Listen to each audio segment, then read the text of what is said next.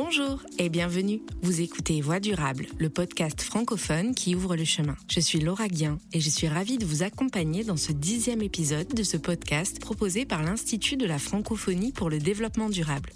Voix durable, c'est parti.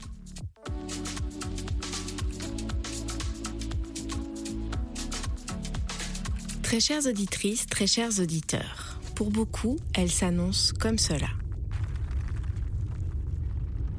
Mais aussi comme cela. Ou encore comme cela. Vous l'aurez compris, il s'agit de la catastrophe naturelle, un terme qui peut regrouper aussi bien les catastrophes sismiques que les phénomènes météorologiques extrêmes. Pluie torrentielle, inondations, tempêtes. La catastrophe naturelle est bien souvent à l'origine de désastres humains et a tendance à se multiplier ces dernières années. Des inondations en Belgique, aux ouragans à Haïti, notre planète connaît des phénomènes climatiques extrêmes de plus en plus fréquents. Selon un rapport récent de l'ONU, le nombre de catastrophes naturelles a ainsi été multiplié par 5 en 50 ans, accéléré par le phénomène du changement climatique. Alors, comment s'adapter à un environnement de plus en plus sujet aux phénomènes extrêmes?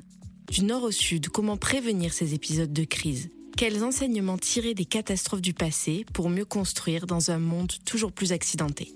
Mais pour commencer, rendons-nous dans un pays qui a dû faire face à une catastrophe naturelle particulièrement meurtrière, Haïti. En 2010, plus de 220 000 Haïtiens perdaient la vie dans l'un des tremblements de terre les plus meurtriers de l'histoire du pays. Depuis, cette île, réputée l'une des plus dangereuses du monde, a appris à faire face à des catastrophes naturelles fréquentes. Nous en parlons tout de suite avec Sadrak Saint-Fleur, sismologue et spécialiste de la gestion des risques, professeur à la Faculté des sciences à l'Université d'État d'Haïti. Bonjour Sadrak Saint-Fleur.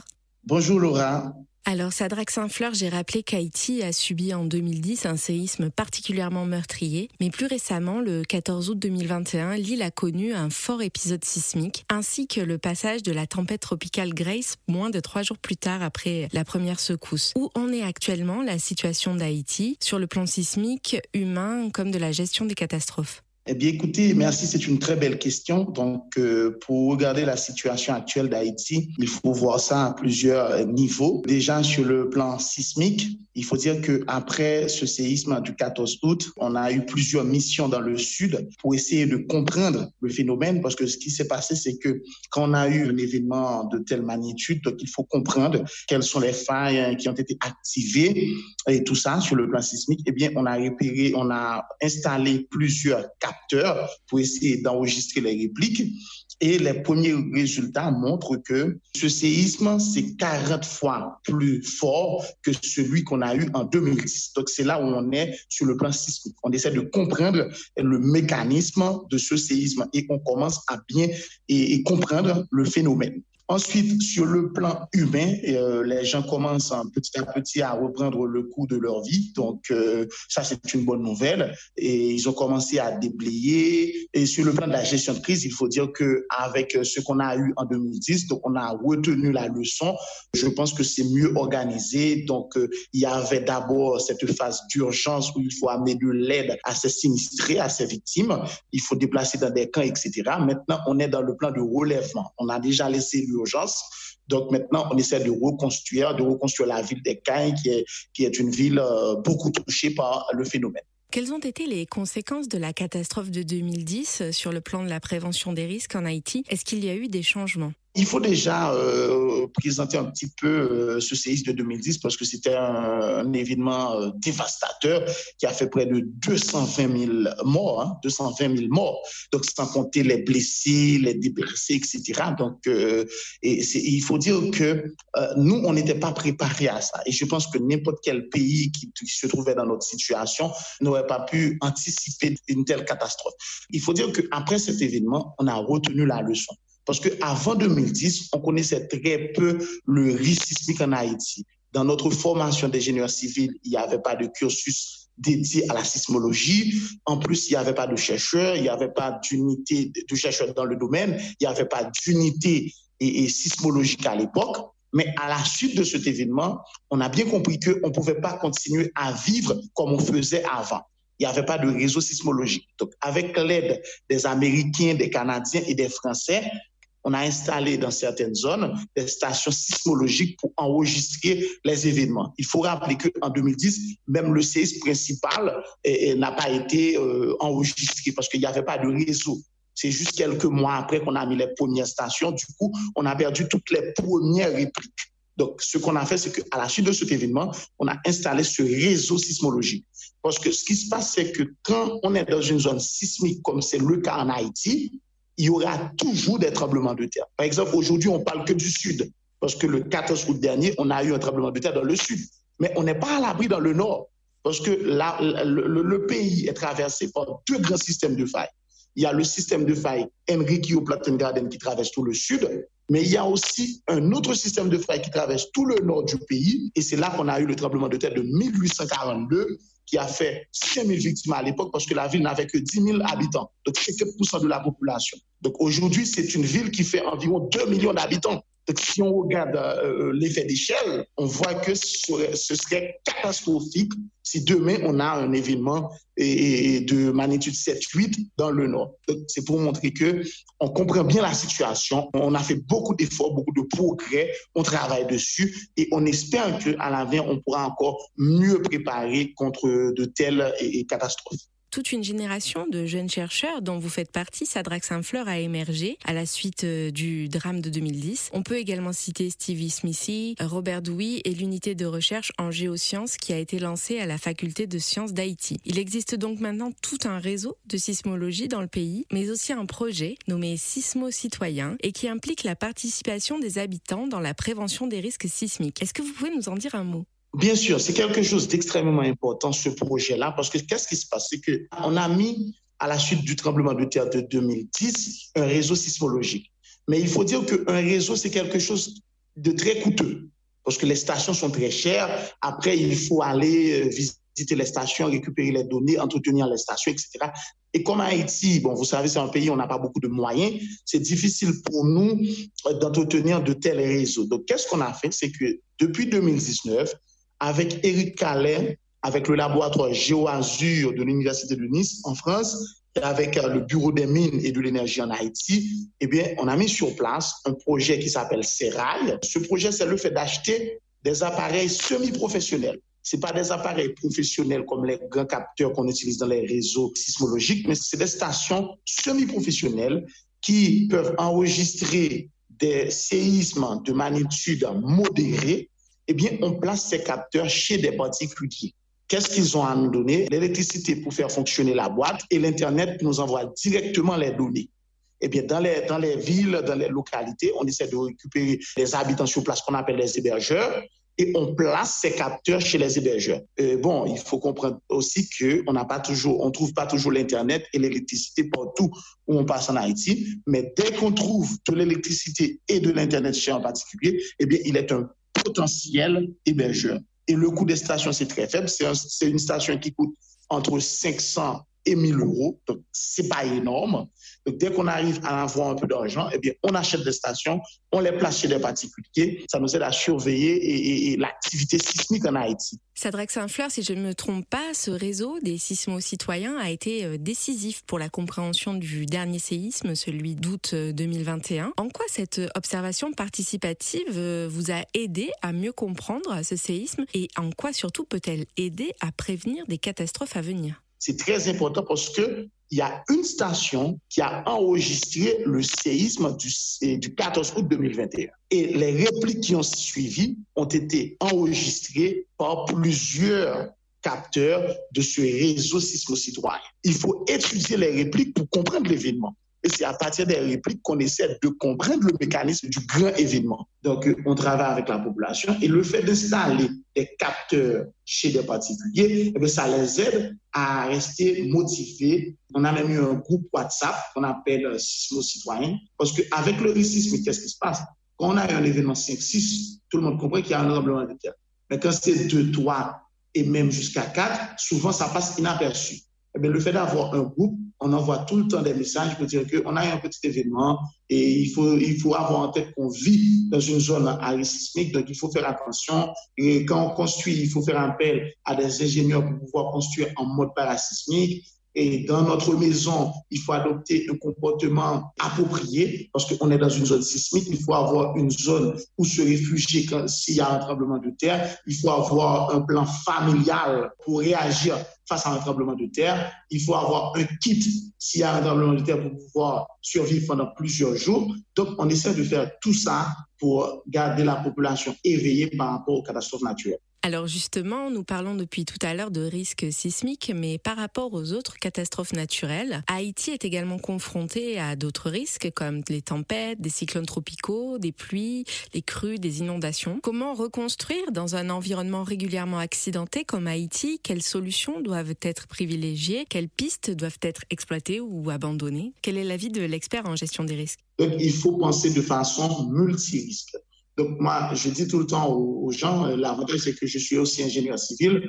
Donc, euh, j'essaie d'éduquer les gens dans le domaine de la construction. Mais comme étant donné qu'on vit dans un pays avec très peu de moyens, eh bien, les gens ont souvent tendance à se dépêcher, à réparer les maisons, mais à faire n'importe comment. Et il, il ne faut surtout pas tomber dans cette piège. Donc, ce qu'il faut comprendre, c'est que on est effectivement dans une zone accidentée qui fait qu'on a des séismes, des, ouragans, des tempêtes, mouvements de terrain, inondations, tout ça. Mais il faut respecter les dispositions constructives, les normes parasismiques et paracycloniques. Depuis après 2010, on a eu un code de construction, c'est le CNBH, c'est un code qui, a été fait en 2012. C'est peut-être pas parfait, il fallait ajuster comme, comme dans tous les codes d'ailleurs, mais ce qui est important, il faut respecter ces normes de construction. Et une fois que c'est respecté, on pourra mieux se protéger par rapport à d'éventuelles catastrophes. Il faut ajouter aussi que maintenant, on a un master à l'Université d'État d'Haïti, un master en géosciences, c'est-à-dire on forme des ingénieurs en gestion de risques et désastres. Et à mesure qu'on va avoir des ingénieurs formés, de la population formée, eh bien, on va mieux comprendre et apprendre comment construire pour résister aux différents aléas climatiques. Et ça, c'est énorme, c'est quelque chose d'énorme. Et, vous, pouvez prendre un exemple. En 2010, on a eu un séisme de magnitude 7 qui a fait 230 000 morts à peu près. En 2021, 11 ans après, on a eu un séisme de magnitude 7.2, 40% plus fort que celui qu'on a eu en 2010. Eh bien, on n'a que 2000 morts. Il est vrai que le contexte n'est pas le même. Ça, j'avoue, le contexte n'est pas le même. Mais il faut dire que si on n'avait pas le 16 de 2010, si on n'avait pas eu la leçon, il y aurait beaucoup plus de morts que ce qu'on a eu là et en 2021. Donc, c'est pour vous montrer que avec le temps, on commence à avoir un comportement approprié. Alors 2000 morts, c'est tout de même considérable et dramatique, mais ce que vous dites, Sadrax Saint-Fleur, va dans le sens euh, d'une des dernières études de l'ONU qui souligne qu'avec le changement climatique, les catastrophes naturelles, qui je le rappelle ont été multipliées par 5 en 50 ans, provoquent plus de dégâts mais aussi moins de décès. Comment vivez-vous cette transformation globale liée au changement climatique depuis Haïti, qui est bien souvent en première ligne face aux catastrophes naturelles? Et quelles solutions pensez-vous qu'il faille mettre en avant pour faire face à ce futur toujours incertain sur plan climatique On essaie de, faire comprendre aux gens comment c'est important et d'avoir une adaptation au changement climatique. Parce que le fait est là. On va avoir beaucoup plus de cyclones, de tempêtes, d'ouragans. Il faut construire pour pouvoir mieux résister à ces événements. Moi, je crois fortement, fermement, qu'avec le temps, on va avoir de meilleures constructions en Haïti. Ce qu'il faut comprendre, c'est que j'essaie de faire comprendre aussi c'est qu'il ne faut pas se tomber dans une piège où on dit qu'on va prendre tel type de construction pour résister à des phénomènes. C'est-à-dire qu'il ne faut pas regarder que dans une seule direction. Ce qu'il faut faire, il faut continuer à construire en béton ou comme on veut, mais tout en respectant les normes de construction. Et aujourd'hui, il y a beaucoup de progrès dans la science, d'énormes progrès qui nous montrent comment construire pour résister aux tremblements de terre, aux ouragans, typhons, etc. Il y a aussi des choses positives, donc on essaie d'avancer, on essaie de faire des choses. On sait qu'on on vient de loin, mais on va y arriver. Je vous remercie infiniment, Sadrax Saint-Fleur, et je renvoie tous nos auditeurs et nos auditrices à votre initiative Sismo Citoyen. Et je rappelle que celle-ci nécessite constamment de nouveaux sismos citoyens sur le terrain. Si vous disposez d'une connexion Internet et d'un accès à l'électricité, vous pouvez vous mettre en relation directe avec Sadrax Saint-Fleur, dont nous communiquons les coordonnées en annexe à ce podcast sur notre page Ocha. Je vous remercie encore, Sadrax Saint-Fleur, et à bientôt. Merci beaucoup, à très bientôt. Et si le passé pouvait nous permettre de mieux nous préparer aux catastrophes naturelles? C'est l'hypothèse qu'étudie depuis 20 ans Emmanuel Garnier, historien du climat, qui puise dans la mémoire des catastrophes passées les enseignements pour mieux faire face aux défis environnementaux à venir. Il est notre invité aujourd'hui dans Voie durable. Bonjour Emmanuel Garnier. Bonjour et merci de me recevoir. Emmanuel Garnier, vous êtes historien du climat et des risques et directeur de recherche au CNRS à l'Université de Franche-Comté au sein du laboratoire Chrono-Environnement. Vous appelez à analyser les risques à l'avenir à l'aide de la mémoire des catastrophes passées et vous soulignez dans vos travaux que la mémoire collective ne garde pas de traces ou alors très partielles de ces grandes catastrophes et de comment les gérer. C'est ce que vous appelez une amnésie environnementale. Alors comment expliquez-vous ce phénomène d'oubli qui touche nos sociétés? Alors en tant qu'historien, je serais un petit peu plus nuancé. Je dirais que nos sociétés ont conservé cette mémoire pendant très très longtemps par des moyens assez divers. Nous aurons sans doute l'occasion d'aborder.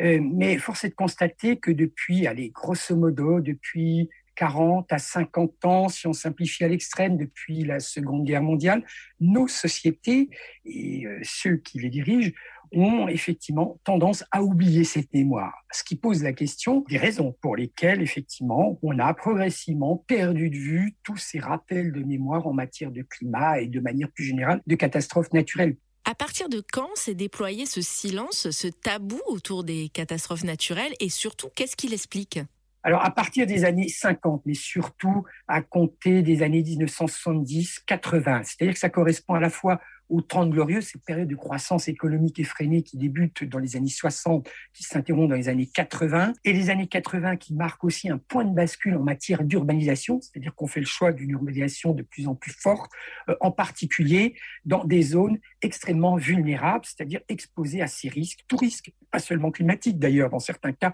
euh, ça peut relever de risques géologiques. On oublie le risque et c'est là qu'on peut revenir à votre premier terme, le terme de tabou.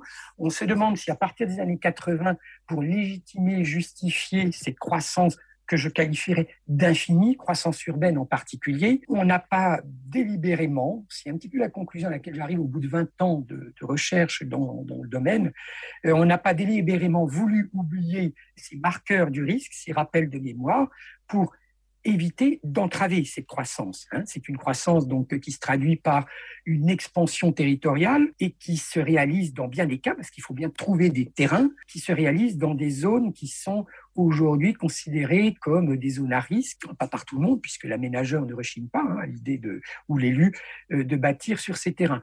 Euh, plus concrètement, ça peut être les littoraux, et puis euh, ce qu'on appelle les bassins euh, fluviaux, en particulier euh, les bassins, donc les zones d'inondation, bien évidemment. Alors Emmanuel Garnier, entrons si vous le voulez bien maintenant dans le concret. Cette histoire peut-elle apporter des clés, des solutions pour mieux réagir face aux catastrophes naturelles et climatiques? Quelles leçons peut-on en tirer? Oui, l'expérience historique apporte des clés. Des clés des outils, peut-être pas des solutions au sens définitif total, mais de toute façon, il n'y a pas de solution. Il y a une somme de solutions, il faut être extrêmement souple. Dans un premier temps, je tiens à préciser quand même que l'expérience historique ne peut rien euh, en termes d'atténuation. L'atténuation, elle relève des conférences internationales, des décisions des États, des grandes entreprises multinationales. Or, on constate donc au fil de ces réunions internationales que ça avance peu. L'expérience historique peut être utile pour favoriser l'adaptation de sociétés à un niveau local, régional, etc., incontestablement. Pourquoi? Premièrement, parce que le témoignage de la documentation historique, alors elle peut être écrite si on est en Occident, elle peut être orale, elle peut être picturale si on pense aux aborigènes, qui vous livrent des narratifs hein, ces catastrophes, des modes d'adaptation, etc. Des narratifs qui vont être connectés aux croyances, bien évidemment, mais qui sont utiles. Deuxièmement, la mémoire historique vous livre aussi énormément d'exemples visuels sous forme de plans anciens, sous forme de photographies pour les périodes plus récentes, de modèles paysagers. L'urgence aujourd'hui, c'est réaménager nos territoires. Et l'histoire procure des solutions, de vraies solutions. Quand on étudie les espaces littoraux au XVIe, XVIIe, XVIIIe siècle, les espaces fluviaux, donc les fonds de vallée, hein, sachant que ces deux territoires, littoraux et fluviaux, concentrent au mot 70 à 80 de la population mondiale aujourd'hui. Donc ce sont des territoires en jeu. Hein. On constate quoi?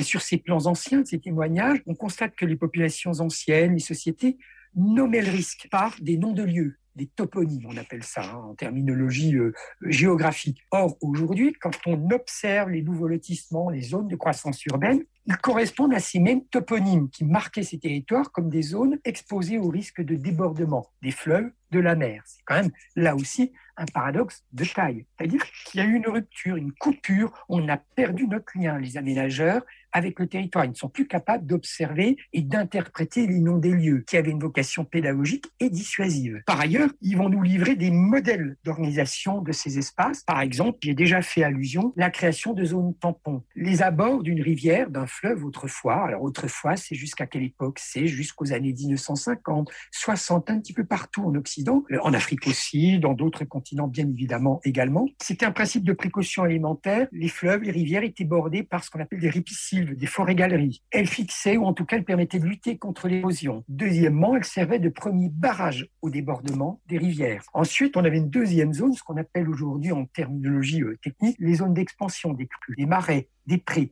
mais qui avaient une vocation hein, sociale et économique, puisque c'était des territoires qui généralement étaient gérés collectivement. Aujourd'hui, euh, la, la, mouvance écologique utilise beaucoup le terme de bien commun. Mais cette notion de bien commun, elle est historique jusqu'aux années 1950 en Occident. Euh, ces biens communs s'appelaient les terres collectives, les communaux, et on en avait absolument partout. Euh, c'était géré collectivement, ça permettait aux plus modestes de survivre, d'envoyer quelques bêtes, de faucher, etc., de faire des potagers, de créer des ceintures maraîchères, qui permettaient de créer des, des réseaux commerciaux, etc., alimentaires à court rayon d'action, et qui, une fois de plus, avaient une vocation protectrice euh, par rapport aux extrêmes climatiques.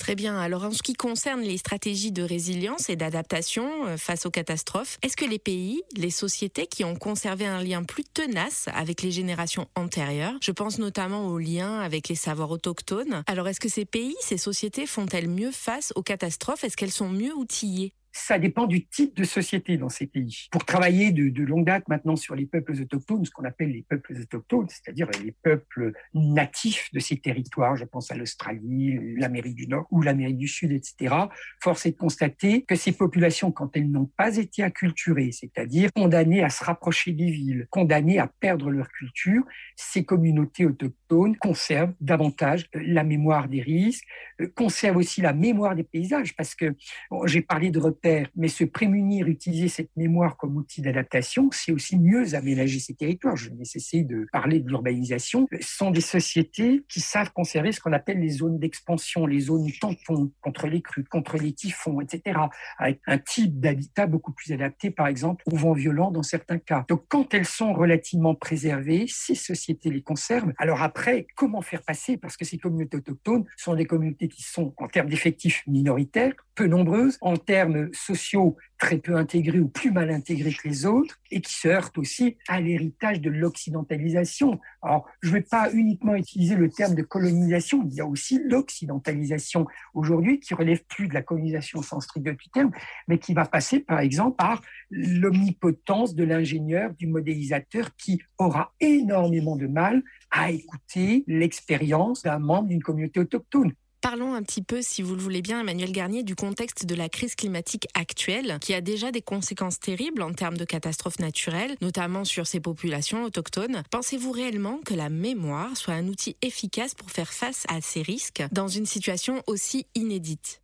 Oui, moi je pense que c'est un outil de l'adaptation. Pour moi, indiscutablement, je suis affirmatif. Reste à conserver cette mémoire et sous quelle forme? Théoriquement, tout le monde est partant aujourd'hui pour conserver cette mémoire. Mais ces mêmes personnes le sont moins quand il s'agit d'inscrire ce risque par ces mêmes repères historiques auxquels j'ai déjà fait allusion dans le tissu urbain, par exemple, ou dans un programme de développement euh, de lotissement. Vous imaginez avoir ces mêmes repères donc historiques qui, par exemple, indiqueraient une hauteur de crue qui s'est produite 50, 100, 150 ans plus tôt dans un programme de développement euh, de lotissement autour d'un noyau d'agglomération. Ça, c'est un signal, ou en tout cas une démarche qui passe beaucoup plus difficilement. Emmanuel Garnier, est-ce que tout cela, quelque part, ne revient-il pas à dire que l'histoire et le passé peuvent nous aider à mieux gérer les crises du futur? Je le pense sincèrement, oui. Et surtout, peut servir de lien direct avec les populations locales.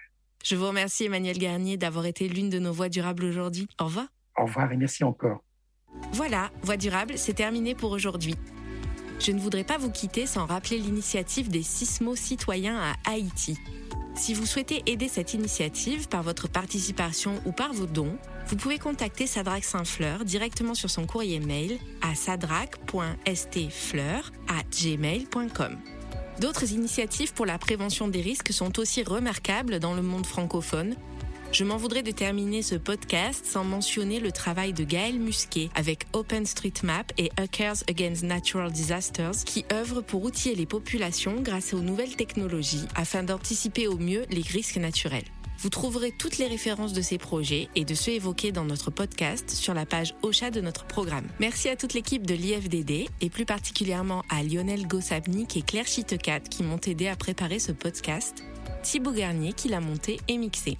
Merci à tous et au mois prochain pour de nouvelles voies durables.